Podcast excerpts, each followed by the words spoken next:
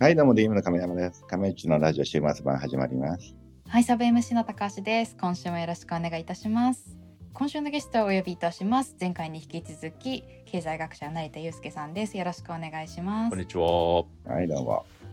亀内さんは、その DMM 国の100年後とか考えてみたりすることありますか？うん、あるよ。やっぱりそれは。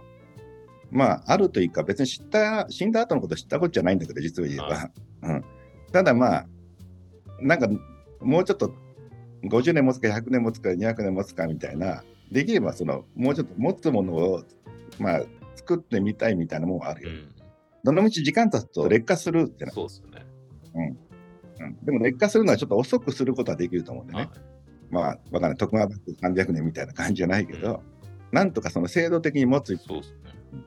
こう、でも企業って寿命が国とかよりも基本短いじゃないですか。うん。ただ、に日本の場合って、あの、とてつもなく細く長い会社みたいなの大量にありますよね。あなんかあの、うんうん数百年以上生きている会社の世界シェアでいうと、日本ってダントツ1位なんですよね、確か。そうなんだ。はい。細く長く。細く長くで。ええまあ確かにその、京都とかだと下手するとなんか、へ平安時代とかから存続してる企業とかあるじゃないですか。うんと考えるとへ下手なその国家よりも長生きしてる企業みたいなのをたくさん作り出してる国が日本なんだと思うんですよね。うん。なるほそど、う考えるとその企業とか会社みたいな仕組みをなんか大きくスケールさせるっていう側じゃなくてこう長く生きさせるみたいなことを考えた場合に何が大事なんだろうっていうのが結構興味深いなと。うんうん。でもどうなの？今からの中で、もともとはそれはまあ、時代の中での緩やかさの中で、まあある程度、例えばまあわかんないどっかの洋館屋さんが長くやれるとかっていうのはあったと思うんだけど、今後やっぱある程度成長性も担保できないと、なんかまあ結局日本全体が貧乏になるとかってなったら、細く、細すぎてた、ちょっと死んじゃうみたいなパターンになるよね、そこはねまあそう。ですよね。だからできればまあ、まあ細く、まあやっぱある程度の成長を見込みながらね、まあ、まあ5%でも10%でもいいけど、うん。まあ、あとはこれ、これまでは基本的にその人口とか人の数が増えていってたのに対して人口自体が減っていくんで、多分次の次世代の継承者みたいなのっていうのを見つけるための競争がすごいことになるんだと思うんですよね。うん、そうだね。それで言うと、まあ、うちらまだちょっとほら、まあ、ピラミッド型になってるわけよ。年齢的にはね。なんで、まあ、その辺を、まあ、常に若いやつがある程度入ってきながらみたいな、ピラミッドを崩さないままにいけるかどうか。まあ、外国人が入ってきてもいいし、うん。あの、日本人の若いやつが入ってきてもいいし、うん。だから、それで言うと、まあ、日本全体的にはそうかもしれないけど、まあ、一つのその村、まあその DM 村みたいなものだとしたら、まあそこに人が集まる話はできるよね。うん。ある程度若いやつが常に集まる体制とか。でで、その上でまあそれ自体が、えーある程度みんながそれで、まあ給料上げていけるような成長性のあるものであったり。で、ある程度一部の部分は社会に還元されて、その村だけだと生きていけないから、他の日本社会からも、まあ、いくらか、まあ、あの会社あってもちょっとは国のために役に立ってるよねって思わせるようなものもあって、社会貢献的なものがね。うん。だから、まあそういうので、まあわかんない、2、30%は日本に還元とか、10%は温暖化に還元とか、なんでもいいんだけどね。とか、なんかそんな風な設計ができて、そのバランスがうまくいけば、うん。で、残り50%はまず会社の新しい投資に使うとかね。うんなんかそんなような仕組みができたらなんとなく面白いなと思ってんだよね。うん。つまり個人でも会社でも一応社会とは一応どっかで折り合い取らないといけないし、うん。まあ俺たちのさっきの発言とかもやっぱり社会との折り合い取ってやんなきゃいけないとこあるんじゃん。結局。長くやろうと思うとね。うん。まあとりあえず言いたいこと言ってパッと終わっちゃおうっていうのも一つなんだけど、まあ、なんかやっぱり永続性考えちゃうから、うん。そういった面でちょっと、まあ妥協と折り合い、妥協だ。人生妥協しながらつまんなくなるってとこなんだけど。うん。いやでも最近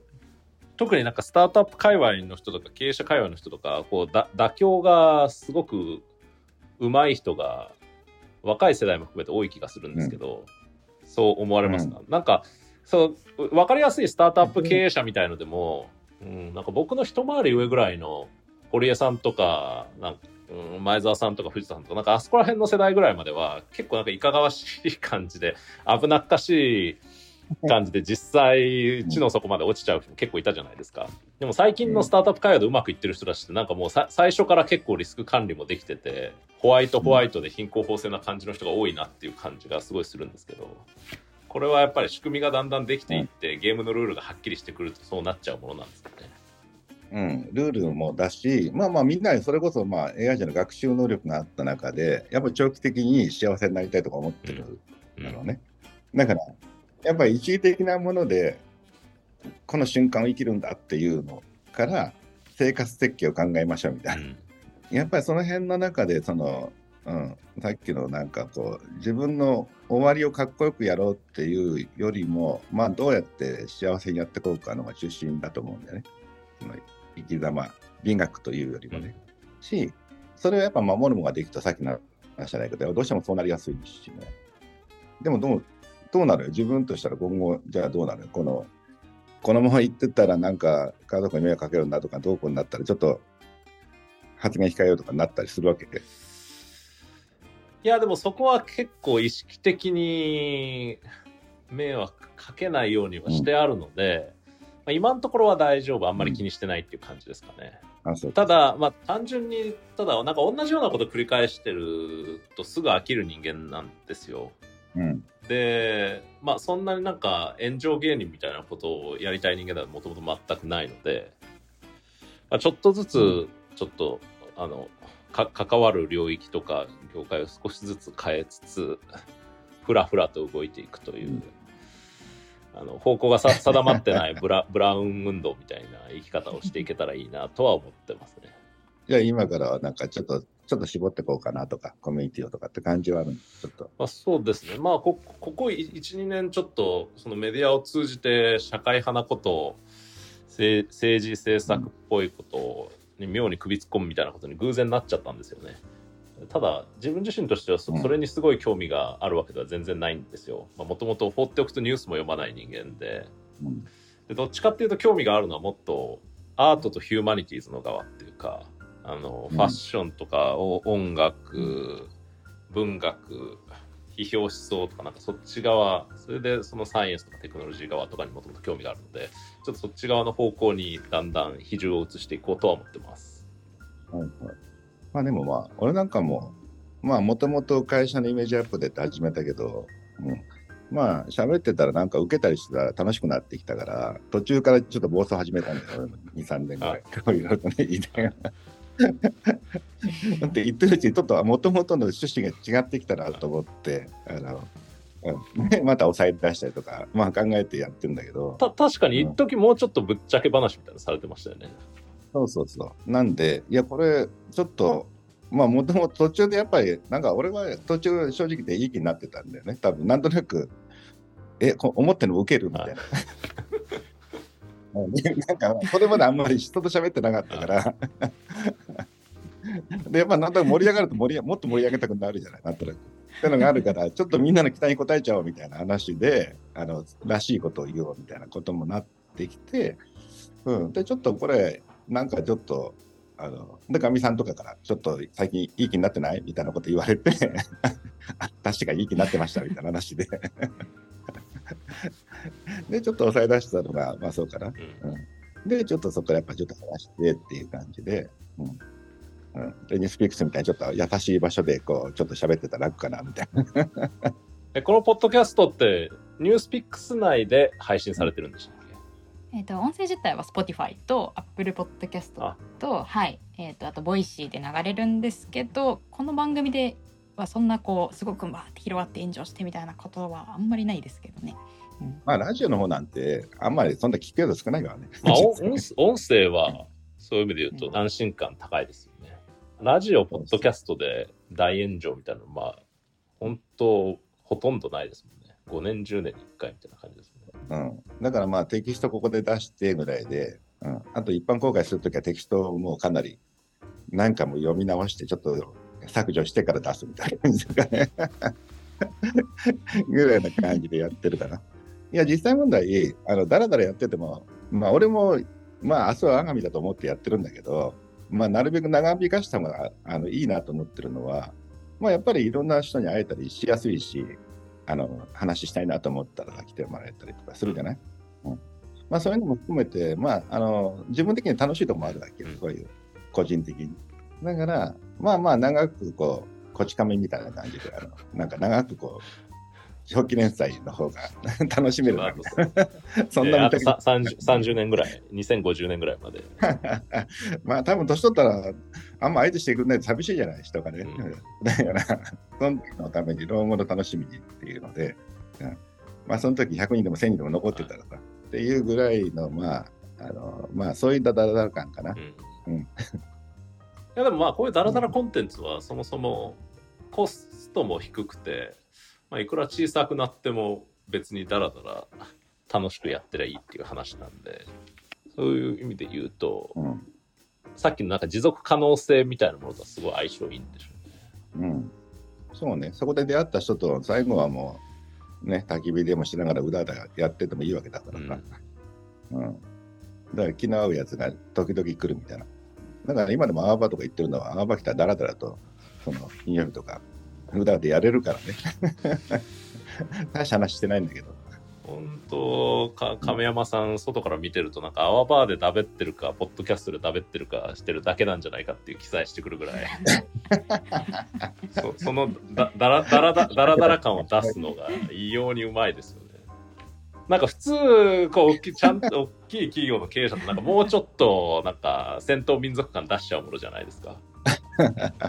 あでもまああの、若いやつは戦闘民族館でやってるよ、今。うん、いや、職場行ったらもっと、俺もっと戦闘モードやっいやてるよ。そうそうですよいやいやなんか普通の人たちはなんか表に出てくる時もその 戦闘感がそのまま出てきちゃってるなっていう感じがして。なんかその亀山さんの チルな感じ脱力した感じはすごいな。いやいや。まあ、でも喋る方では、まあ、自分もダラダラ感でこう喋ってきてるから、今。うんダラダラだけど、内容濃すぎただけど話。でも意外にダラダラできる力を抜けるって結構さ才能っていうか能力ですよね。やっぱり音声でも動画でもみんな妙に気合入っちゃって準備しちゃうので無無防備にやれる人っていうのは意外に少ないんだなっていう印象はありますよね。まあでも普通でもあんまりそうダラダラしてると内容的に面白くないんで、あのやっぱりその断言したりとか熱い言葉とか強い言葉の方がまあ盛り上がりはするよね。うん。それはなんとなくわかんないけど、まあだからその辺自体に、そうね、そこ、まあそうだね。その辺はなんかいろいろやってきながらちょっとずつ、さっきの話じゃないけど、ちょっと熱くなりすぎて、俺がお前たちよとかってなんか言ってたら、なんか、いやいや、そこまで期待しませんかって言われたときに、まあそうだねっていう感じになったりとか、うんそう、うざいよ、親父になりたくないなと思ったぐらいだからね。うん、まあそれもだから学習だよ。もともとみんなが、やっぱもう若い頃のビデオレンタルの子なんてもうみんな、例えば俺が店の名前をさ、なんか、あの、スタヤに、あの、もう入っちゃうと思って、スタヤに名前変えろとか言ったらさ、店のやつが、僕は警視にいたいんですって、スタヤなんか嫌ですって、なんか熱くもうみんな泣いてたわけよ。うんだってこう俺なんか、え、名前ぐらい変えてもいいんじゃないとか思ってたけど、そういうふうに言われて、いや、変えれなくなったりとかすることもあったんだよね。うん。だからやっぱり、その、周りの環境ってやっぱりちょっと変わるよね。うんなんか別に若いやつが昔からそうだったかっていうとそうでもなくって、やっぱりその、うん、多分今後 SNS とかメタバースとかも含めて多分変わってるんだよね。その多分幕末の若者になってみんな扱ったんじゃないの？俺も死にますとか。まあ、しかも、しかも本当にみんな死んでますからね。確かまあでもそれ考えると、いや、最初炎上がどうこうみたいな話出ましたけど、それからリスクがみたいな。まあなんか日本とかアメリカで生きてて、リスクとか言ってもたかだか知れてるなっていう感じはしますよね。まあそんなめったなことで殺されたりしないですし、に。うんだって今のせ世界だってく国がちょっと違ったらちょっと政府批判とか嫌味言っただけで行方不明になるような世界じゃないですか。うんまあ、それ考えるとな何やってもなんか1週間眠れない状態で拷問され続けるとかってことが起きない国にいるっていうことは、まあ、ほとんどのリスクからは解放されてるんだなっていうことは痛感しますよね。そうね、そこはもう痛感してるし、まあ、一方で、その痛感してるからこそもっとリスク取るよって若いやつに思ったりするとこがあるわけじゃない、さっきの話。うん、で、年寄りはもっと潔くやるよと思ったり、若いやつはもっとリスク取るよと思ったりっていう、なんか、まあ、どっちに対しても多少ちょっと否定的なとこが一方であるじゃない。そのその他の戦争の国に比べたらとかってね。うん、でもまあ、はっきり言ってその場所にいないとそうはならないから、まあいろんなものにこう、なかなか離れ、やっぱり引退できない年寄りもいれば、リスクを得ない若者もいるっていう中で、まあ結局それが社会だからさ。うん、まあその中でどうやって生きていくかとしたら、どっちもまあ、まあどっちもまあそれはそうだよねっていう感じになるかなっていう。うん、だから、そう。今時の若いやつでも老害も似たような言葉じゃない？結局の話、うん、そうだね。だからまあまあまあど。っちもまあその中で付き合ってこうぜみたいな感じになってるかな今。でも亀山さんって付き合う相手誰と時間使うかみたいなのはけ結構考えられるタイプの方なんですか？それともこうなな成り行きで縁と流れに任せてって感じですか？まあ成り行きのが多いかな。だってこの間ほらちょっと一緒にクリスマスやったじゃない。はい、あの時来たいやつバラバラじゃない？なんかその確かに。なんか本当に、あのプータローもいれば、そのトレーナーもいろんなやつがいたと思うけど、なんとなくご邪魔でだったような感じだし、あれもたまたま空いてたやつに来たよって感じだ。うん、そうね。まあ、それで言うと、やっぱりちょっとある程度、ほら、なんていうかな、どっかの会員制で同じようなところで、なんか集まる。安全な、こう、なんていうかな、まあ、量というかなんかで安全に集まるとか、そういうコミュニティで集まるっていうのは、ちょっと、まあ、逆に面白くないなと思う。似たような話になるし、うん、ごちゃごちゃと混ざってると結構、もう話、むちゃくちゃ飛ぶじゃない。途中で子供がちゃちゃ入れたりとか。なんかしてたね。いやいや、だから亀山さんほどの人が、なんかご、ごくごく普通の、特に何の戦略もない飲み会っぽいものやってるのが、すごい新鮮だなといつも思いますね。だんだんみんな偉くなるとそういうことできなくなっちゃうじゃないですか。いやいや、まあ、仕事で山ほど戦略考えてるから、もうなんかそんな、そんなプライベートまでやってられないよねって感じですね。いや、だから、やっぱりでも、まあ、今回もいろんなマスとかいろんな人との付き合い方っていうのは、今までのその、研究で、研究所でこうやってたとは、ちょっと夜違ってはいるだろう、そこは。あ、僕の方ですか？うん、そうっすね。まあ、だから結構うん、新しい人とかちょっと理解不能なコミュニティとかと接点を持った時に何が起きるのかを知りたいっていう好奇心はあるんですよね。でまあそれで定期的にちょっとやけどするんですが、まあそれも含めて、まあ、5年か10年もすれば全ていい経験だったってことになると思うのであんまり考えすぎずに敵味方をはっきりさせずにふらふらと素手のまま出ていって切られるみたいなことをちょっとやっていこうかなと思ってるところですね。まあでも結構それはそれでまたなんか実践的な社会とのつながりがまた吸収されるわけじゃない。うん、多分研究の中にも、まあ、一応入ってくるそれ。まあ広い意味での研究ですね。なんか一応僕、その社社会とか経済とかについて研究してるっていうことになってるんですよ。うん、でもなんかだとしたら自分自身がなんか被験者というか、分析される社会の一部になって現象にならないと面白くないかなっていう気はするんですよね。だからなんかこう自然科学者で物理現象とか化学現象っていうのを分析しますっていう場合は基本的にそれってこう普遍のものでその分析する人間側と自然法則がこう完全に分かれてるじゃないですか。まあ、だけど社会とか経済の場合ってやっぱ自分自身がその分析される側の一員でもあるのでだとしたらその一員として大きく動いた時に世の中に何が起きるかっていうのは実験していきたいなっていう思いはあるんですが。いやいやそれはいやだから多分論文の中では私の経験から言えばとか書けるわけで右で研究とこういうことになりますみたいな。確実に審査で落とされそうな論文が出来上がるのでちょっとちょっと自分の経験経験に基づいて論文とか本もちょっと書いていきたいなと思ってますね。でもやっぱり、えどうなの？論文っていうのは、でも何経験的なものとか自分の主観的な体験とかってあんま入れないもんなの？あくまでも論理的なことだけやる。まあ今今はそういうのが主流になっちゃってますよね。まあ、なのなのでそれ自分みたいなことをやるのはすごいマイノリティで、まあ、理解もされにくいし叩かれやすいっていう感じなんですよ。でただ、うんただうーんそれが良くないなと思っていてそのいわば自分自身の一人称での体験によって